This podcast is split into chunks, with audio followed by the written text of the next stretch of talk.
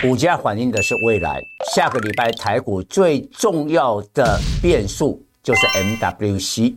你看一下联发科，联发科今天创下了波段的高点。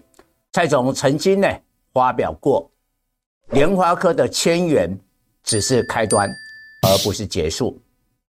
但似乎短线是打脸了蔡总，从年初的一零五五跌到了八百出头，这一段的过程，蔡总的会员还是没卖。现在我们创新高，既赚差价，又赚到了年初二十四点六元的半年股息，也赚到了股息，成为大赢家。所以我告诉大家，MWC 之后，联发科。必然还有更高的位置，但是顺便带一下，看大做小，挖哥集团旗下的股票，恐怕下个礼拜就活蹦乱跳。各位粉丝朋友，大家好，我是灿章，现在是周末礼拜五盘后的分析。今天一开盘就看到一万九，当时是大涨一百六十点，也是反映呢昨天美国股市的。辉达财报，但是收盘收在全天的低点，只有小涨三十六点，一八八八九收盘，爆量哦，注意哦，量反而放大哦，下杀的时候量反而有四千四百亿。那今天的盘面就大盘告诉我们，一万九可能没有那么容易突破哦，必须要来回的震荡。第二个，个股的轮动。今天我们把台积电，还有联发科，尤其是联发科啊，莲花哥今天涨了八趴，刚好收在一千一百块。我把这两大权值股给扣掉的话，在其他股票是跌的啦。那台积电的话，七百还会有压力。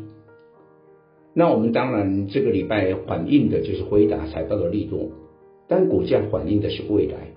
那辉达的财报已经呢，这个。大概一两天就反映完了，下个礼拜影响台股应该是 MWC，会在二月二十六号到二十九号这几天召开 MWC。那 MWC 大家都聚焦厂商的最新的 AI 产品是什么？那台股最大的一个亮点就是华哥吧。我们知道华哥天玑九千三，还有今年年底会天推出的天玑九千四。哇，这个都是 AI 的功能的晶片，应用在智慧手机，所以大家就要看花哥的生成式 AI 的新的产品 MWC 究竟有何秘密的武器。但是过去我曾经讲过，莲花科的一千块只是开端，并不是结束。好像短线蔡总是被打脸了，因为今年呢就从一零五五。啊，然后除息二十四点六元，又贴息跌到八七九，但是我的顶级会员是在去年七百五进场，我们一股都没卖。那如今呢，我们既赚价差，又赚到那个股息，可以说是最完美的投资。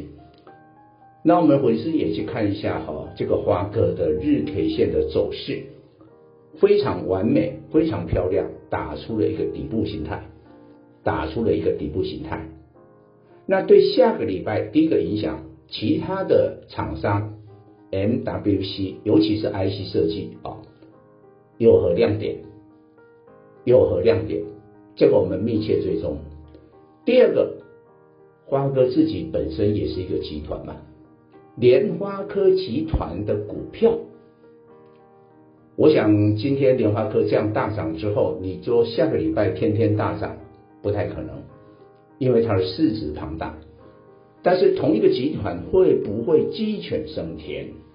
有时候是这样的哈，就说现在是一个资金行情，题材很重要，题材很重要。有时候风向对了，猪也可以飞上天。联发科集团当然有人会质疑说，哎，不是每一家都像联发科那么体质那么好，EPS 那么高。但我告诉你，鸡犬升天啊！这些股票会飙啊！我会员手上一个联发科集团的股票，最近搭上了以太网络的一个题材，今天收盘是涨停板的，是涨停板的。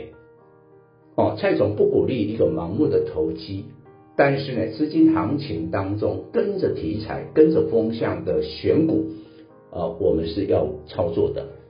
所以注意到这个两个面向的发展。最后一个小小的补充，股价不是反映未来吗？这个周末是什么？元宵节，会不会元宵之后涨多的 AI 股票会变盘？你看到连续两天飞涨的财报，但是 AI 伺服器的，比如说伟创这些股票没涨哎，今天还是跌，会不会转到了其他的这个 AI 相关的平台或者配套的股票？这个有可能，但是元宵过后的话，大陆的基建需求、基础建设，请大家特别注意一下散装轮。元宵过后，散装轮的景气运价会变好。以上报告。本公司与所推荐分析之个别有价证券无不当之财务利益关系。